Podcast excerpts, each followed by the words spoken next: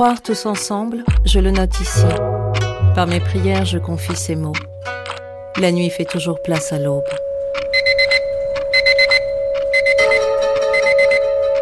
Ryoshi Wago, Fukushima, a écouté le 11 mars 2011.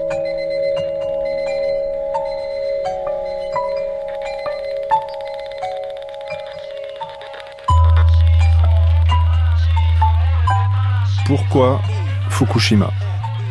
Une série d'émissions proposée par Michel Pomared, réalisée par Jean-Philippe Navarre.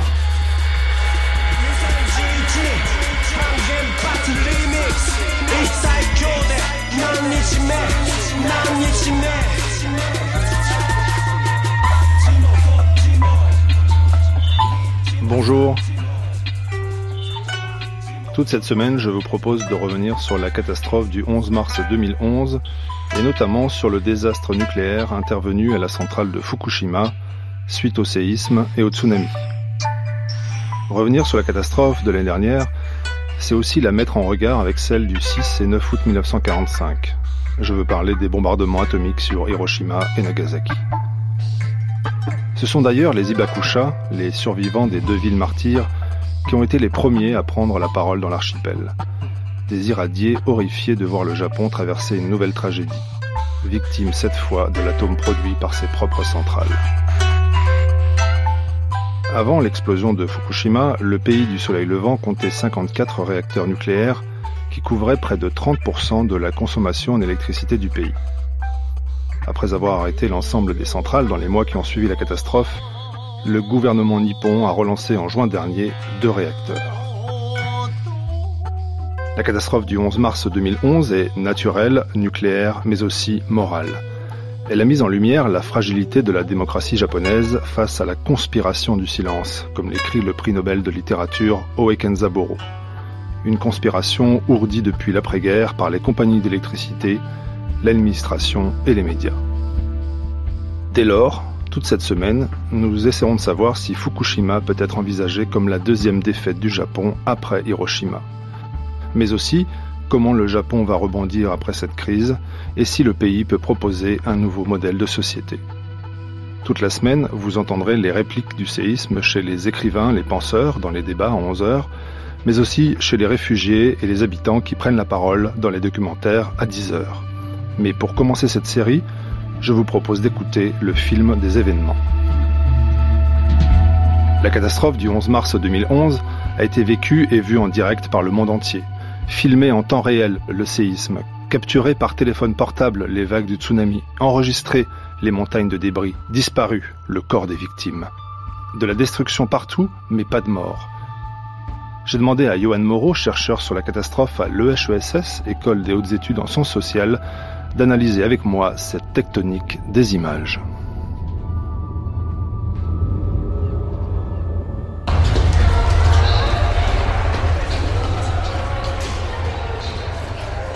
Commence par une image un peu cliché euh, d'une japonaise euh, gossip, un peu euh, stylée. Je pense que c'est le métro de Tokyo. Filmé au téléphone portable.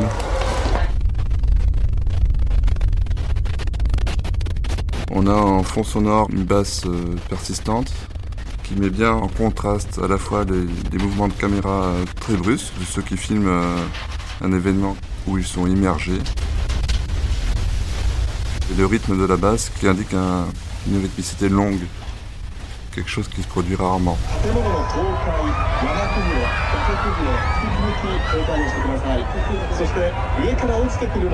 Parmi les premières images, on a une référence pour moi claire au 11 septembre, euh, avec ce soubassement d'immeubles euh, rempli de, poussière, cette qui rappelle euh, le 9-11 des frères Naudet, et cette autre catastrophe euh, terroriste cette fois qui avait euh, frappé les, Twin Towers et les États-Unis et le monde. Donc catastrophe euh, médiatique, politique, géopolitique qui rentre là dans cette catastrophe d'une certaine manière, d'un point de vue occidental, déresponsabilisée parce que naturelle.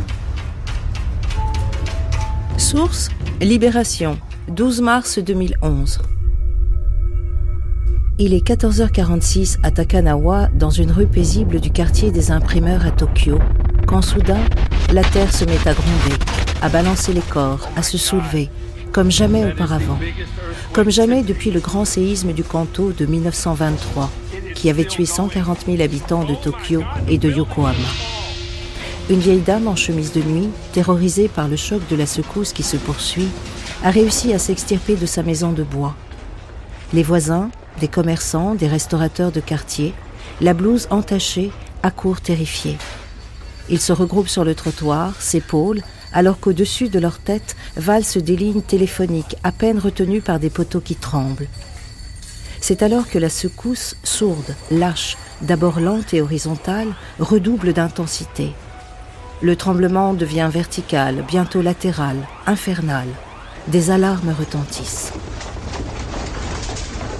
Dans cette triple catastrophe qui va frapper le, Japon le 11 mars et les jours suivants, le côté euh, sismique est finalement celui qui a fait euh, humainement très peu de dégâts. On compte quelques morts à Tokyo pour un séisme de, cette amplitude, c'est euh, inespéré. Mais il n'y a pas d'immeuble qui s'effondre, il n'y aura pas de victimes dans tout ce qu'on va voir. Et on voit en fait euh, aussi tout un ensemble de, réactions, des gestes à faire, des attitudes à tenir en cas de séisme. On va voir des gens se glisser sous les tables, se mettre euh, dans les encablures de portes, euh, sortir de leur maison, aller dans la rue, se protéger la tête avec des bassines. C'est vrai qu'il y a une forme de lucidité, d'entraînement.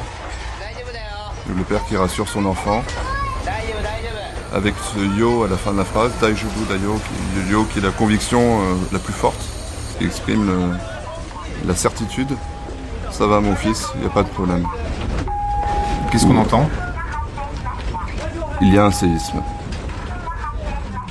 Mais ce qu'on entend, c'est une voix enregistrée. C'est une voix enregistrée. pas une voix humaine, on pourrait dire. Oui, oui, effectivement. Donc, on voit bien que la société euh, nippone est préparée au tremblement de terre.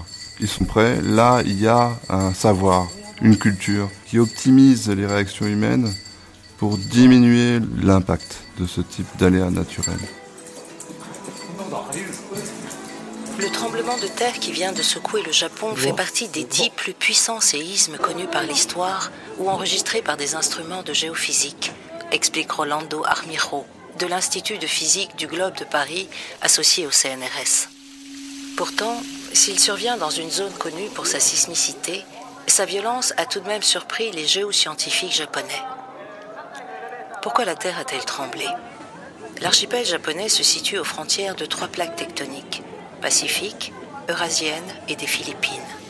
Or, la plaque pacifique glisse sous le Japon à une vitesse de 8 cm par an, un phénomène baptisé subduction, explique Xavier Le Pichon, professeur honoraire au Collège de France. La plaque pacifique frotte la plaque eurasienne où se trouve le Japon et l'entraîne avec elle vers le bas. Mais de temps en temps, la victime de cet enfouissement progressif se rebiffe et remonte brutalement tout en regagnant le terrain perdu vers l'est avec un déplacement horizontal. Ces mécanismes de subduction sont responsables des plus forts séismes. Là donc on voit un policier qui, euh, avec un mégaphone, euh, dit aux populations ce qu'il s'agit de faire, de ne pas remonter les escaliers, de laisser les personnes descendre. On peut voir en fait au Japon, depuis Meiji, la fin du 19e siècle, il y a des catastrophes. Il y a donc le séisme du Kanto 1923, il y a Kobe ensuite, il y en a d'autres plus mineurs. C'est des crash tests de la modernité. séisme de Kanto, toutes les maisons en pierre importées euh, de France s'effondrent. Donc on saura que la pierre, il ne faut pas l'importer sur ce modèle-là. On voit aussi que le ciment, les maisons en, béton simple, s'effondrent. On ne garde pas les maisons en béton simple. On a le début du béton armé, on va garder le béton armé. Et à Kobe encore, à chaque séisme, chaque euh, catastrophe, il y a crash test, il y a sélection. Et donc on va avoir le béton armé qui va résister avec cet euh, esprit de bouger avec euh, d'être le roseau, sur la figure du, roseau, d'avoir cette souplesse. On allie les deux, on a l'antisismique qui fait que le 11 mars, il n'y a aucun immeuble qui s'effondre. Donc c'est en permanence un update une actualisation de ce qu'il s'agit de faire. Et donc ce qui fait que c'est une culture vivante. Ce qu'on dit être la tradition du Japon, on pourrait aussi le voir comme une force vive, toujours en actualisation. Dans un Japon ultra connecté, les informations sur la catastrophe naturelle ont circulé toute la journée sur Internet. Tandis que les chaînes de télévision filmaient les vagues du tsunami, vues du ciel, les habitants partageaient leurs ressentis de l'intérieur avec leurs familles, mais aussi avec le monde entier, via messages textuels et vidéos. Comme il l'avait déjà fait l'an dernier pour le séisme à Haïti ou les inondations au Pakistan, Google a immédiatement lancé une application facilitant la mise en relation des personnes perdues de vue. Certains y ont créé leurs fiches pour signaler qu'elles sont saines ou sauves ou blessées, et d'autres pour rechercher un proche injoignable. Yoann Moreau, 11 mars 2011, le séisme fait peu de victimes, séisme de magnitude 9, mais suivi d'un tsunami. Là aussi, tsunami, euh, mot euh, japonais, euh, bien connu dans la culture de, ce pays. Et là, c'est l'arrivée des vagues que l'on voit en image sur ce film amateur. Lui, il va faire beaucoup de victimes. Près de 20 000 victimes. là, on regarde vraiment. On est dans un port, quelqu'un qui filme depuis une berge bétonnée. On voit la vague qui monte avec cette couleur euh, gris-noir. Et effectivement, c'est vraiment le tsunami, c'est-à-dire littéralement en japonais, la vague qui rentre dans le port. Tsunami, justement, c'est quand la nature vient dans la maison humaine. Le tsunami, c'est la catastrophe parce qu'elle pénètre chez soi, parce qu'elle dévaste nos maisons. On voit les, les oiseaux qui volent, ces animaux dont on essaye aujourd'hui de lire les comportements pour nous prévenir justement de telles catastrophes. Là, des corbeaux, on parle des hurlements de chiens, des crapauds dernièrement. C'est peut-être aussi une manière de dire que nous ne sommes pas des bêtes, parce que nous, on, ne sert rien. Comme ce caméraman-là qui est en bord de mer, alors que le tsunami va arriver. Il voit qu'il y a quelque chose qui est en train de se passer, les bateaux sont soulevés, mais je pense qu'il est pris, il est captivé par quelque chose qui m'avait aussi pris moi à Niigata, donc de l'autre côté, euh, sur l'autre face du, Japon, côté euh, mer du Japon, mer de Corée, où il y avait une, tempête et j'avais moi aussi filmé alors que j'avais plein d'écumes qui arrivaient, parce qu'il y a cette beauté de ce qu'on appelle le sublime, la beauté de ce qui se produit au temps des catastrophes, qui fait que les gens sont saisis de beauté, il filme le sublime, il filme la, fascination quand même que nous maintenons pour ces événements qui sortent euh, drastiquement de l'ordinaire. Libération, 12 mars 2011. Un tsunami qui a pris le Japon de court. Encore une fois, un séisme né au fond de la mer s'est montré plus destructeur et meurtrier par la vague qu'il a provoquée que par la secousse qu'il a engendrée.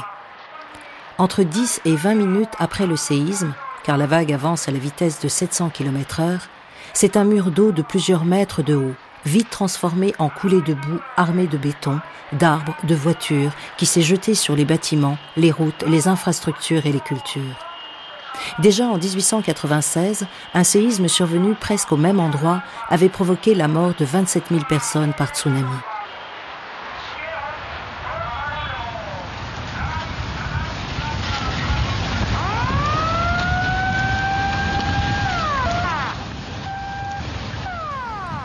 L'océan déborde. L'océan déborde et pénètre euh, dans Kessenuma. Les voitures euh, flottent euh, comme des fétus de paille. Les maisons commencent à être emportées aussi. Et il ne va subsister de cette ville de Kessenuma qu'on entend euh, parfois là dans les haut-parleurs, il ne va subsister qu'un... Est-ce est-ce qu'on peut encore appeler ça Kessenuma ou est-ce qu'on évoque le souvenir de ce qu'était cette ville après ça? Une autre chose qu'on voit là en live, c'est euh, le passage d'un monde coloré, humain, à un monde qui est sépia. J'appelle ça ce monde sépia. C'est pas du gris, c'est sépia. Il est et c'est pas étonnant quand on veut travailler sur un film qu'on le mette en couleur sépia pour lui donner comme une patine historique, c'est parce que c'est ce qui se produit effectivement quand vous remuez les choses, quand vous faites un fatras de tout ce qui était, coloré chacun pour soi. Quand vous le mettez ensemble, vous avez cette couleur sépia qui, apparaît. Et là, vous avez un mouvement d'histoire brutal. C'est ce que font les catastrophes en général. Et c'est le passage de la couleur au sépia. Les images euh, de catastrophes, regardez, vous avez cette couleur sépia qui se fait sous vos yeux alors que normalement ça prend du temps.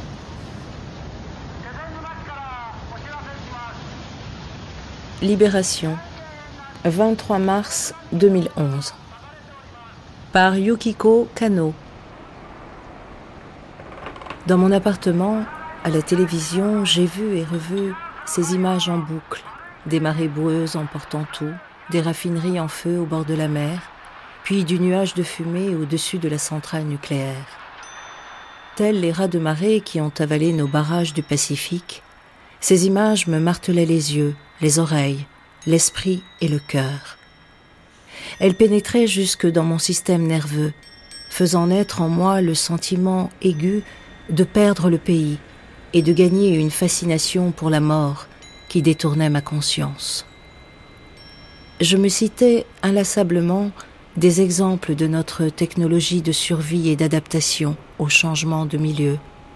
Art majeur au Japon, grâce à la recherche de la souplesse et de la légèreté dans les artefacts et les mouvements de l'esprit et du corps. Je me récitais les légendes entourant la tragédie et la reconstruction d'Hiroshima, pour le moins miraculeuses. Je me représentais même ce qu'a saisi l'œil des aviateurs de la Seconde Guerre mondiale, en position de départ sans retour, dans leur dernier baiser du regard à l'adresse de la longue bande de terre qu'ils appelaient Empire du Soleil levant. Enfin, de tous ces débris de la mémoire collective, je tentais de me reconstruire, à l'encontre des images de la télévision, ma patrie, qui devait, me semble-t-il, passer elle-même bientôt pour une légende. Mais il n'était pas possible de masquer la cruelle évidence de la fragilité de mon pays, isolé au bord d'un océan vraiment trop grand pour lui. « 15h36, heure de Tokyo, ce qui était tant redouté se produit finalement. 15h36, heure de Tokyo. C'est euh, la datation, le site où ça se produit. On prend l'heure locale. Pourquoi on prend l'heure locale? C'est parce que au moment d'une catastrophe, c'est important de savoir ce que sont en train de faire les gens. Si le séisme de 1923 à Tokyo euh, se produit juste au moment de l'heure du repas et que tous les foyers sont allumés, alors on craint l'incendie et c'est ce qui va dévaster Tokyo. Donc là, la question de l'événement qu'on va retrouver. Une explosion dans l'enceinte de la centrale nucléaire de Fukushima. Le bâtiment abritant le réacteur numéro 1 s'effondre. Un inquiétant nuage gris se profile au-dessus du site. Là, on nous montre les images de l'explosion euh, de Fukushima. Donc on nous montre le seul moment qui va être visible dans cet euh, aléa industriel. Ensuite, tout ce qui va caractériser l'aléa nucléaire, c'est son invisibilité. C'est le seul moment où finalement on peut se dire il s'est produit quelque chose, c'est réel, c'est arrivé. Le reste, va être de l'ordre de l'avènement, va être de l'ordre de l'ambiant, va être quelque chose qui habite le monde, qui le hante, et pas quelque chose qu'on voit, qu'on sent, qu'on goûte, qu'on, de quelque manière qu'on peut vivre, qu'on peut expérimenter, qu'on peut ressentir. C'est de l'ordre de la croyance. Notre, cette image-là est fondamentale pour fonder, en gros, le fait qu'il s'est passé quelque chose à Fukushima et le fait qu'il y a quelque chose et qu'on va avoir ici le moment, la naissance d'une inquiétude, d'une angoisse, mais quelque chose qui ne sera pas de l'ordre organique, de l'ordre du vécu euh, euh, charnel, du vécu sensitif. L'agence de sécurité nucléaire japonaise se veut pourtant rassurante et juge peu probable que le réacteur ait été sérieusement endommagé. Pour le moment, nous essayons de déterminer les circonstances de l'explosion. En analysant la situation et en regardant toutes les informations importantes, nous cherchons la bonne réponse à apporter. Ici, on nous montre euh, un responsable de TEPCO Et c'est encore une grande différence par rapport à une catastrophe euh, naturelle. C'est qu'il y a des gens qui sont responsables des catastrophes industrielles, ce qui n'est pas le cas des catastrophes naturelles. Quoique au Japon, on pourra tempérer ce point de vue, puisque les aléas sismiques, tsunamiques, typhons, etc., sont associés à des présences tutélaires qu'on appelle les kami. Les dieux? Que je préfère traduire par euh, présence tutélaire, parce que le dieu, c'est le domaine du religieux, alors que le tutélaire, c'est plutôt du domaine du politique. C'est-à-dire une relation avec cette société de la nature. Ce matin, dans la salle de contrôle du réacteur numéro 1, le niveau de radioactivité était mille fois supérieur à la normale. Alors là, on nous dit euh, les données euh, de mesure des radioactivités. La radioactivité perçue à l'extérieur en une heure atteignait la limite à ne pas dépasser pour un être humain par an sous peine de grave danger pour la santé. Les autorités ont ordonné aux habitants d'évacuer la zone dans un rayon de 10 puis de 20 km autour de la centrale. On voit les premiers réfugiés. Je pense que maintenant nous sommes en sécurité, mais j'ai peur que les radiations nous aient déjà atteints.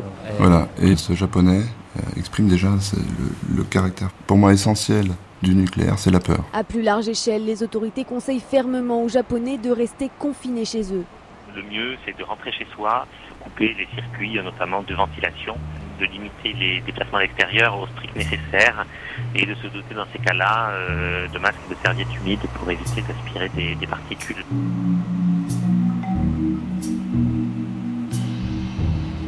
On voit arriver la, je dirais, la condition habitacle de l'humanité. C'est-à-dire, on ne va plus habiter le monde, on s'en abrite. On est dans, dans cet imaginaire du vaisseau spatial, du sous-marin, etc., ou des, de ces villes sous sphère qu'on voit dans la science-fiction. C'est un, un habité qui est en rupture avec l'environnement, un environnement qui redevient toxique, néfaste, et vis-à-vis duquel il faut avoir une relation hermétique. On se cloisonne chez soi, voilà le conseil.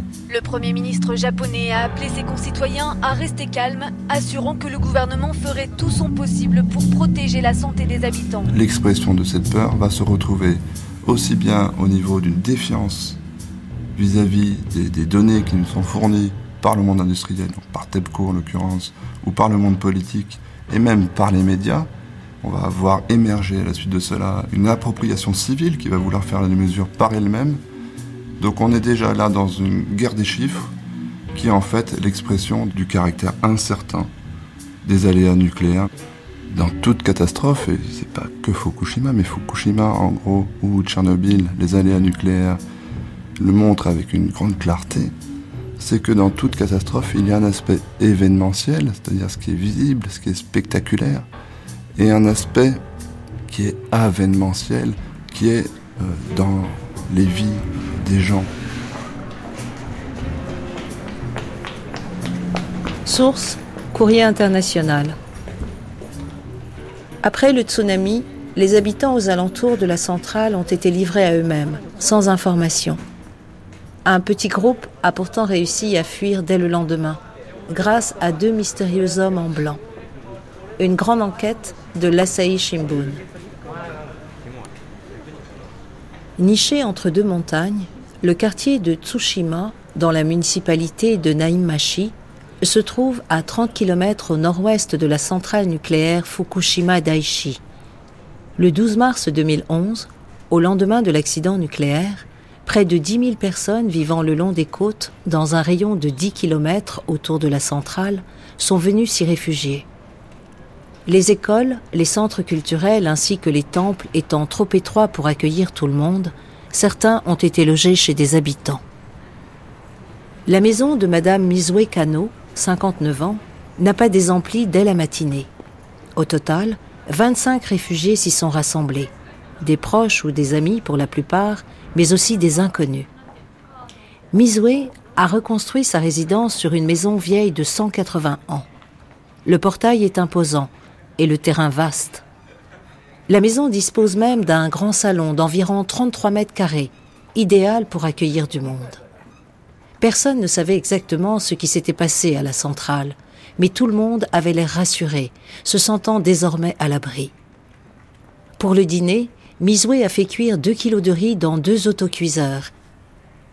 Partis sans rien d'autre que leurs vêtements sur le dos, les évacués se sont rassemblés dans le grand salon pour engloutir les boulettes de riz. Les 25 ont pu quitter la demeure de Mizue dès le 13 mars. Mais la plupart des autres sinistrés sont restés dans le quartier de Tsushima. Le 12 mars, à 5h44, la distance de sécurité obligatoire était de 10 km. Cependant, après la première explosion d'hydrogène du réacteur numéro 1, elle a été étendue à 20 km. Pourtant, le porte-parole du gouvernement, Yukio Edano, a indiqué que les particules radioactives ne se propageaient pas en grande quantité et que les personnes se trouvant à plus de 20 km du site nucléaire n'étaient pas inquiétées. Mais par précaution, il était préférable d'évacuer.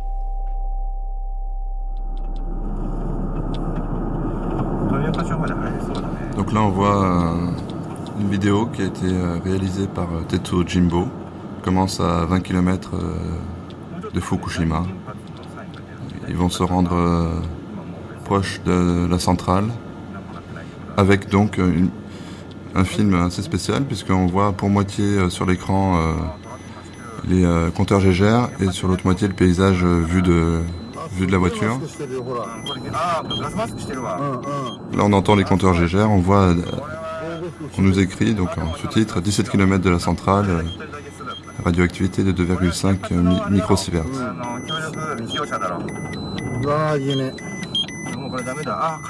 15 km, on a 6,47 microsieverts. On voit les effets, euh, donc là, ils arrivent sur une route barrée, les effets du séisme, la, voie est effondrée, euh, traversée par une faille, une fissure on a besoin euh, d'être associé à la technique, au compteur Gégère pour pouvoir mesurer, pour pouvoir avoir conscience de ce qu'il y a, de ce qui n'est pas palpable, de ce qui est invisible, de ce qui est spectral. C'est-à-dire c'est pas seulement de, fantomatique. Hein. C'est-à-dire le fantôme c'est vraiment quelque chose de fabulé, quelque chose qui n'existe que dans l'imaginaire et dans le champ symbolique. Le spectral c'est quelque chose qui a un ancrage matériel. Là, ils arrivent, ils descendent de voiture. On a entendu un peu avant qu'ils soufflaient, ils doivent porter des masques. Donc là, quelque chose d'important, c'est qu'ils mesurent à hauteur d'épaule. On voit la hauteur plexus. Ils mesuraient au niveau du sol, ils auraient certainement des taux beaucoup plus importants. Là, 2,5 km, 7,84 microsieverts, 1,8, 11 microsieverts. Donc on voit globalement que ça s'accroît. Plus ils font des mesures en habitacle, c'est-à-dire dans la voiture, des mesures euh, plein champ. En train de se promener dans les, dans les zones dévastées par le tsunami. Là, c'est des, rizières. 94,2 microsieverts. Là, ça commence à être bien important.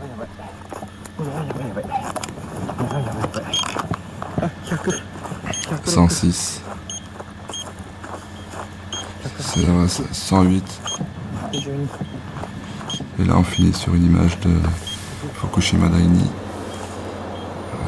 À 1 km 5. À 1 km 5, on voit juste les, cheminées qui dépassent au-dessus d'une colline euh, où de l'argile, la terre est mise à nu par le, le tsunami.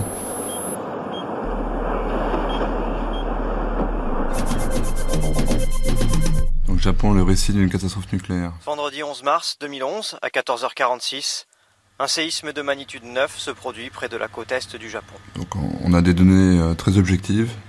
44 minutes plus tard, très précises. Un tsunami de 15 mètres s'abat sur la côte, notamment sur le euh, site de la centrale nucléaire mais la hauteur est variable. qui abrite 6 réacteurs de la compagnie TEPCO. Donc on peut dire c'est un historique technique. La centrale, conçue pour résister à un tremblement de terre de magnitude 8 et un tsunami de 5,7 mètres, est ravagée. Dès la secousse, les réacteurs 1, 2 et 3 s'arrêtent automatiquement. La centrale n'est plus alimentée. Les générateurs diesel lâchent à leur tour vers 16h30. Le niveau d'eau dans les systèmes de refroidissement baisse rapidement. Les combustibles des réacteurs 1, 2 et 3 se mettent à fondre à une température de 2800 degrés. Dans la nuit du 11 au 12 mars, le cœur du numéro 1 s'enfonce dans la cuve et la transperce. Le 12, le gaz dihydrogène produit par le combustible provoque une explosion qui détruit le bâtiment. Même scénario pour le réacteur 3 qui est soufflé le 15. Ces explosions et les dégazages, nécessaires pour abaisser la pression, propulsent de grandes quantités de radioéléments dans l'atmosphère. Du côté du réacteur 4, c'est le niveau d'eau dans la piscine d'entreposage touché par un incendie qui inquiète. Malgré l'intervention de l'armée, il faudra des semaines à TEPCO pour contenir la catastrophe. et des mois pour refroidir correctement les cœurs, en déversant massivement de l'eau de mer, ce qui contaminera l'environnement. Un an après, un périmètre de 20 km de diamètre est totalement interdit à la population et devrait le rester longtemps. Que sont devenues les 25 personnes qui s'étaient réfugiées dans la maison des canaux?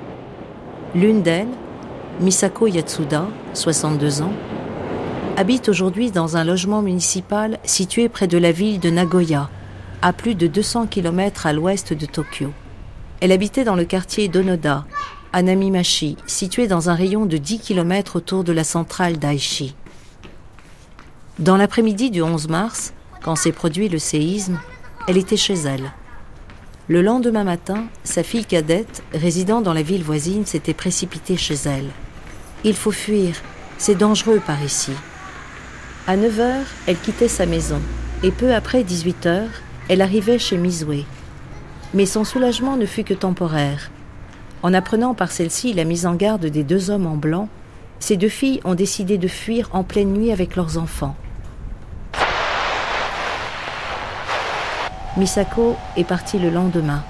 Plutôt déboussolée, elle s'est dirigée vers la ville de Koriyama, à plus de 50 km de la centrale. À l'entrée de la ville, on mesurait la radioactivité des nouveaux arrivants. Quand l'appareil de mesure a été dirigé vers Misako, l'aiguille a oscillé fortement. Quant à Kazuyo Sekiba, elle s'est réfugiée le 14 mars chez un membre de sa famille, à 100 km à l'ouest de la centrale. Mais comme aucun ordre d'évacuation n'avait été donné, elle est finalement retournée chez elle le 2 avril. Quelques jours plus tard, une jeep des forces d'autodéfense est arrêtée devant sa maison et un agent en est sorti. Je viens m'assurer que tout va bien, a-t-il dit. Les médias venaient alors de faire savoir que le taux de radioactivité à Namimachi était relativement élevé. Inquiète, elle lui a demandé Vous relevez combien par ici? L'agent lui a répondu en souriant qu'il n'y avait rien à craindre. Nous portons un dosimètre qui nous renseigne sur le taux de radioactivité auquel nous sommes quotidiennement exposés. En entendant ces mots, Kazuyo s'est sentie rassurée. Elle a cessé de rester confinée chez elle et a recommencé à sortir dans le quartier. Mizue est originaire d'Osaka. C'est son mari qui a hérité de la maison familiale. Elle l'avait suivi et tous les deux rêvaient de se lancer dans la culture sous serre. Ils avaient démoli l'ancienne ferme pour y construire leur nouvelle demeure. Junichi, leur fils aîné de 27 ans, les avait rejoints récemment. Mais malheureusement, il est probable qu'aucun d'eux ne pourra revenir à Tsushima. Aujourd'hui, les mauvaises herbes ont tellement poussé autour de la maison qu'on se croirait dans une jungle. Sur la porte d'entrée, des guêpes à longues pattes ont construit leur nid, et partout on entend le bourdonnement des temps. Dans tous les jardins du quartier, on ne voit plus que des tournesols. Ils ont été plantés par les voisins en raison de leur prétendue vertu dépolluante, cette plante absorbant efficacement le césium du sol. Mais qu'est-ce que cela change si ces tournesols, une fois fanés, retournent à la terre? Mizue aimerait bien dire deux mots au gouvernement, et à TEPCO. Allez-y donc, allez rouler sur ces routes désertes et vous constaterez l'ampleur des dégâts dont vous êtes responsable. Yon catastrophe sismique, tsunami nucléaire, scène de destruction, scène d'évacuation, victimes vivantes, euh, réfugiés, mais aucun mort. Aucun mort à l'image. Euh, c'est euh, très différent de ce qu'on avait vu à Haïti. On montrait les cadavres, on montrait les gens écrasés sous les décombres. Et là, dans le cas du Japon, les médias vont travailler autrement. Le tsunami a enseveli les cadavres, donc il faut chercher pour les trouver.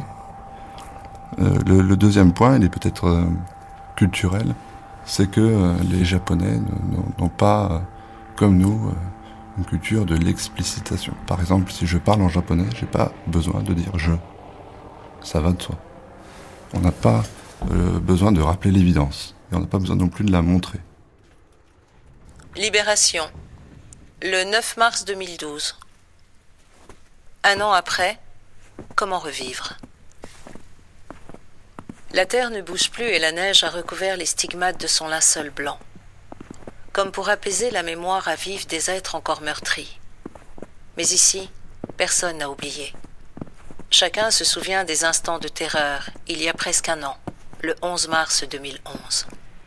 Une quinzaine, une vingtaine de minutes tout au plus, après le puissant séisme de magnitude 9 qui fit danser la Terre à 14h46. Une journée tragique dont les Japonais parlent aujourd'hui émus comme de leur 11 septembre. La mer, alors, a déboulé. Une masse folle, un mur d'eau, eau ici et là de 7, 14, 20 ou 40 mètres a tout détruit. Son eau noire graissée de fioul lourd parfois en feu après avoir rasé les installations portuaires, a blessé, noyé, tué en masse. Elle a charrié les êtres, concassé les corps, déchiré des familles, anéanti la nature, les animaux, la vie. Elle a brisé des usines, rasé des champs, avalé des terres, cassé des villes entières, avant de se retirer et de laisser les côtes dans l'état de désolation la plus extrême. Ambiance lunaire. On est à Otsushi, donc la préfecture d'Iwate, euh, neuf mois après euh, le tsunami. Il reste que quelques bâtisses à 3-4 étages. Toutes les portes, fenêtres sont, parties. Et autour, comme des immenses parkings, des, euh, terres à nu. C'est la tabula rasa. La table rase. Il n'y a pas une personne quoi, qui est en train de marcher là-dedans. C'est pas habitable. Et là, un, arrêt de bus tout nickel, jaune, euh, avec un petit banc à côté, euh, parfait. C'est incroyable de voir que euh, ce qui est reconstruit est reconstruit sur le mode déjà de la, précision. C'est un arrêt de bus au milieu de Ground Zero. Voilà, donc ça évoque, ça, rappelle du coup c'est Tori, donc les portes qu'on voit à l'entrée des temples Shinto au Japon. Mais c'est pas une porte sur le mode euh, occidental, c'est-à-dire une, porte occidentale, c'est en gros c'est le seul endroit par où vous pouvez rentrer. Un toli, c'est d'une certaine manière l'antithèse d'une porte, parce que vous n'avez aucune contrainte matérielle qui vous oblige à passer par le toli. Vous pourriez passer par n'importe quel côté, tout est ouvert. Il y a cette sorte de porte euh, au milieu de là, il pourrait être ailleurs. C'est un portique. C'est comme un portique. Mais la, contrainte, elle n'est pas matérielle, c'est une contrainte imaginaire, c'est une contrainte morale. Je trouve que ça a une grande force parce que si vous passez par le toli, ça veut dire que vous assumez, vous êtes déjà d'une certaine manière croyant. Vous assumez euh, ce, contexte symbolique, ce contexte religieux qui vous fait passer par là et pas ailleurs. Je, je cite ce toli parce que là, l'arrêt de bus, pour moi, il a cette force-là. Cet arrêt de bus, il fonctionne comme un toli, c'est-à-dire s'il y a arrêt de bus, alors il y a ville. Et si je descends à cet arrêt de bus, c'est que je, crois, je suis convaincu qu'il y aura une ville derrière, qu'il y aura quelque chose qui va se passer ici. D'ailleurs, dans cette même ville d'Otsushi, avait été diffusé dans la presse japonaise un tori, donc cette porte shinto, qui était au milieu de rien et qui avait résisté au tsunami. Cette autre euh, image est connue à Nagasaki le 9 août 1945 aussi un toli qui avait résisté à la dévastation de la bombe atomique. Ce qui est signifié là-dedans, c'est quelque chose euh, d'important dans le sens où c'est à la fois une architecture qui a résisté, mais aussi une croyance qui est le shintoïsme. Alors, le, le shintoïsme, c'est pas une religion, il n'y a pas de dogme euh, shinto. C'est une relation animiste à la nature, ce qui veut dire qu'on considère que la nature est animée qu'il y a des êtres qui ont une conscience dans la nature et qu'avec cette nature-là, on est capable d'avoir une relation de type politique avec cette société parce que l'ensemble de ces consciences forment une société, ce qu'on appellerait chez nous une écologie. Et donc le shintoïsme, ça correspond à la relation qu'on va établir avec les kami. Les kami sont les représentants de cette entité tutélaire qu'on appelle nature chez nous, qu'on appelle euh, volcan, qu'on appelle euh, euh, mère. Et donc les prêtres shinto sont l'équivalent, si on veut, de diplomates. C'est les ambassadeurs de l'humain face à une société dont on ne parle pas la langue. Mais là, on a des, prêtres, comme font les chamans dans d'autres sociétés, qui ont des bribes de ce langage et qui essayent de le comprendre. Et comment, du coup, qu'est-ce qui va offenser cette société de la nature? Qu'est-ce qui va la préserver? Qu'est-ce qui fait qu'on établit euh, une diplomatie avec la nature qui nous préserve de ses colères? Source Le Monde, 7 mai 2011. Tsunami, les ancêtres savaient. L'étroite route de Corniche serpente sur des kilomètres au milieu de la forêt de cryptomères et de cèdres de la presqu'île Omoé. Puis, au cap Todogasaki, elle dévale vers la mer et devient bientôt un goulet entre deux parois de roc percées de touffes de conifères dans les anfractuosités. À peine traversé un petit hameau d'une douzaine de foyers, la rude beauté de ce couloir de pierre fait place à un paysage dévasté. Jusqu'à une trentaine de mètres de hauteur, les arbres enchâssés dans le roc sont brisés. Des filets de pêche et des bouées pendent en guirlandes aux branches. Des débris jonchent le petit torrent. Les rampes de la route sont tordues. Puis, on débouche sur le port dans sa petite crique. Le quai en béton a été cassé en deux. De petites embarcations retournées flottent çà et là, la quille en l'air. Ici, la vague a atteint 38,9 mètres. Solitaire sur la grève, un pêcheur regarde le désastre. Il n'y a pas eu de victime ici, dit-il. Miracle. Vous n'avez pas vu la stèle au bord de la route? Effectivement. À 200 mètres en contrebas du hameau, une stèle de pierre d'un mètre de hauteur se dresse telle une sentinelle sur un talus? Elle porte une inscription. En commémoration des grands tsunamis de 1896 et de 1933, souvenez-vous de ces désastres et ne construisez jamais vos maisons en deçà de cette limite. Les habitants d'Aneyoshi ont respecté l'injonction de leurs ancêtres qui mettait en garde contre un autre tsunami qui un jour ou l'autre devait arriver. Cette femme s'appelle Yuko Sugimoto. Sa photo, prise le lendemain de la catastrophe à Ishinomaki, a fait le tour du monde. Lorsque le tsunami du 11 mars a frappé sa ville, son fils était à l'école. Ce n'est que trois jours plus tard qu'elle l'a retrouvé dans un refuge. Les larmes coulaient de mes yeux. Je ne voyais plus rien. Et puis, quand j'ai vu mon fils, il était déjà dans les bras de son père. Libération, 21 mars 2011. L'image d'une femme d'Ishinomaki s'est imposée à la une des magazines français et étrangers. Une jeune femme drapée dans une couverture sur fond de cataclysme. Pourquoi elle? Son contexte est une esquisse de réponse. Elle a été prise le 13 mars à Ishinomaki, ville japonaise de 163 000 habitants. Le 11 mars, ce port côtier fut submergé par le tsunami. Le 16 mars, le maire d'Ishinomaki a annoncé que 10 000 habitants étaient portés disparus. Ishinomaki est par ailleurs, double peine, situé à une centaine de kilomètres au nord-est de la centrale de Fukushima. Cette jeune femme est donc une rescapée et sa photo a valeur de photo témoin. Peut-être que ce qui a fait que cette image-là va avoir ce parcours médiatique qu'elle a eu, c'est peut-être aussi ce regard, ce regard perdu. Et effectivement, quand on vit euh, une catastrophe, la, première chose qu'on expérimente, c'est la stupeur, ce que j'appelle la stupeur. C'est-à-dire l'impossibilité de dire même ce qui est en train de se produire. Et là, on a un effet de stupeur, ce qui est, ce qui est génial pour un photographe. On a ce silence de la stupeur.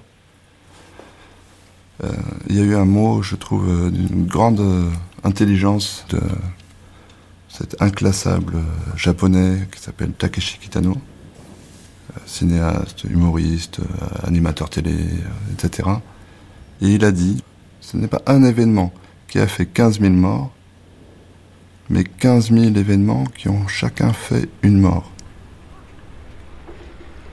Un an plus tard, les gravats qui recouvraient cette route ont été nettoyés et la ville d'Ishinomaki a repris vie. Mais au bord de la mer, des tonnes de débris sont toujours entassés. Certains pans de la ville ressemblent encore à un grand terrain vague. La maison de Yuko, non loin de là, a également été détruite. elle n'a toujours pas été reconstruite. J'ai été tellement surprise la première fois que je suis revenue ici. C'était le chaos. On aurait dit une toute autre maison que celle dans laquelle j'ai toujours vécu. Aujourd'hui, Yuko, son mari et son fils habitent à quelques kilomètres dans une maison prêtée par un ami. Un an après, ils mènent une vie normale. Mais la célébrité de Yuko a perturbé son rapport avec les autres victimes du tsunami. À Ishinomaki, il y a des gens qui ont beaucoup plus souffert que moi. Je me sens coupable vis-à-vis d'eux. Quand j'ai été invitée en France, j'ai été choquée. Je me suis dit que ce n'était pas mon rôle. Je ne l'ai dit à personne, hormis à ma famille et à quelques proches.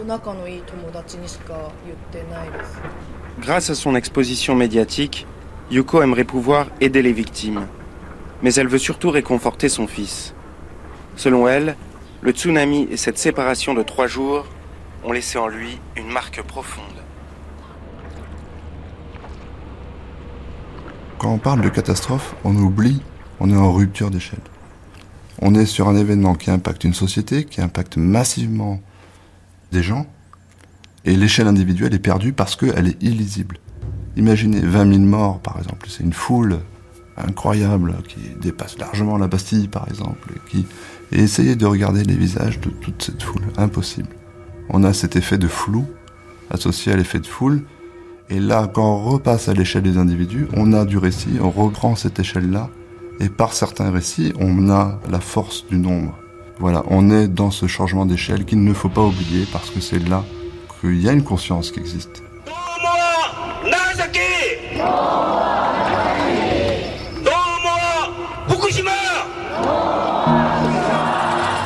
Manifestation anti-nucléaire au Japon. Ce sont des milliers de militants écologistes japonais qui se sont rassemblés. Demain, nous n'aurons plus de centrales nucléaires. Tout le monde dit que nous devons être à zéro centrale pour toujours. Pas seulement aujourd'hui, ou demain, ou après-demain, pour toujours. TEPCO fonctionne à perte. Ils achètent du charbon, des hydrocarbures. Donc c'est quelque chose qui n'est pas viable économiquement euh, sur le long terme. Mais euh, on ne peut pas évaluer le nombre de manifestants, là il parle de quelques milliers en restant assez vague. Donc finalement quand on regarde les manifestations, euh, pourquoi si peu de personnes? En fait, la société nippone est une société qui est capable de, changement, elle l'a montré avec la révolution Meiji, le passage d'un système féodal au monde moderne, en se mobilisant tous à partir d'une indication d'État, de l'empereur, et le changement, on le revit après la Seconde Guerre. On fait une autre guerre qui sera économique cette fois. Et les Japonais ne sont pas des gens qui euh, provoquent du désordre social. C'est pas, c'est pas dans leur tempérament de manifester. Mais, par contre, de changer face à quelque chose qui a échoué, face à ce, euh, là, effectivement, le nucléaire ne passe pas le crash test. Mais le changement se fera pas par du désordre social. Il se fera par l'incorporation de cette donnée. Au Japon, comme l'ordre dans la nature, il est souvent mis à mal, eh c'est l'ordre dans la culture qui doit subsister à ce moment-là, sinon ça serait le chaos. C'est leur monde, mundus, ce qui est ordonné, cosmos, ce qui donne cosmétique, ce qui est beau, ce qui est aligné, ce qui est régulier. Et donc, s'il y a un changement au Japon vis-à-vis du nucléaire, ça va se faire sur le mode de l'ordre social, et peut-être que le Japon va nous proposer une révolution, un changement de paradigme, parce que un changement culturel profond, parce que arrêter le nucléaire, c'est revisiter tout son rapport à l'énergie. C'est un rapport global. Les climatiseurs, on voit le problème qu'ils vont avoir cet été. Donc, et ça, je, pense qu'il a cette force-là pour un changement sociétal assumé.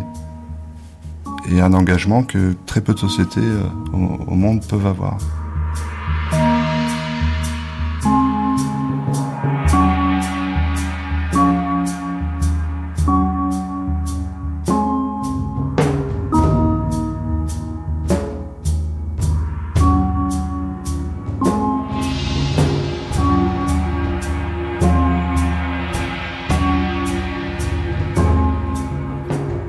Merci à Yoann Moreau, chercheur à l'EHESS.